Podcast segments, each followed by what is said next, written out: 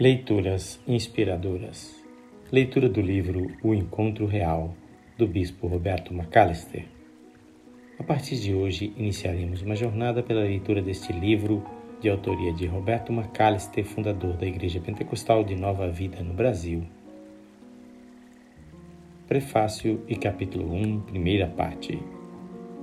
Prefácio.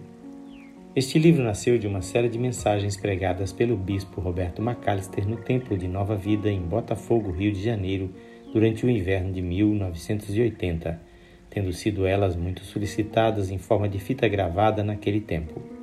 Visando a uma espiritualidade cada vez mais autêntica, o pregador usou de linguagem muito simples e objetiva para que todo aquele que busca um encontro com Deus, por mais humilde que seja, não encontre dificuldade em acertar o caminho. Estas mensagens são dedicadas a todos os peregrinos que, em meio a tantas distrações desta época moderna, estão à procura de uma maior comunhão com seu Pai Celestial. Lembrando sempre que a porta continua estreita, mas a recompensa de um encontro real é galardão suficiente por todo o zelo e esforço. Capítulo 1 O encontro com Deus. Estando Deus presente em todos os momentos e em todos os lugares, é, no entanto, em duas ocasiões especiais que ele se torna mais real do que nunca: na oração e na Santa Ceia. A oração é o caminho colocado por ele ao nosso dispor para que dele nos aproximemos e com ele tenhamos comunhão. Não significa invenção ou artifício qualquer do homem para forçar a entrada ao salão da graça. É simplesmente o meio de fazer-nos perceber Sua presença e ter deste modo um encontro pessoal com o Pai.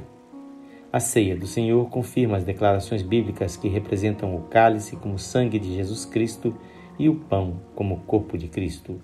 Porventura, o cálice da bênção que abençoamos não é a comunhão do sangue de Cristo? O pão que partimos não é a comunhão do corpo de Cristo? 1 Coríntios 10, 16. Ao participarmos, pois, da Santa Ceia, não é com o cálice que temos comunhão, nem com o pão. Realiza-se isto sim um encontro entre o Filho de Deus e Jesus Cristo através de sua presença real. Entretanto, para que tal encontro se verifique, quer seja por oração, quer pela Santa Ceia, duas condições básicas são essenciais, quais sejam ir a uma pessoa real e levar uma pessoa real. Se aquele Deus a quem presto culto através da oração ou da ceia é fruto da minha imaginação ou algo distante da verdade, então ele passa a ser um Deus irreal, um Deus que não existe. De igual modo, se em minha oração ou em meu espírito de louvor deixo de ser autêntico e honesto, já não sou eu quem me apresento, pois sou uma pessoa irreal. Esta a dificuldade. Dois fantasmas não podem encontrar-se. A oração passa então a não ter significado algum, sendo apenas um conglomerado de palavras religiosas a Santa Ceia, por sua vez, uma simples cerimônia, nada mais. Porque se as duas pessoas envolvidas em tais atos de súplica e adoração não são autênticas, a comunhão jamais irá verificar-se. Na leitura de amanhã teremos a segunda parte deste capítulo.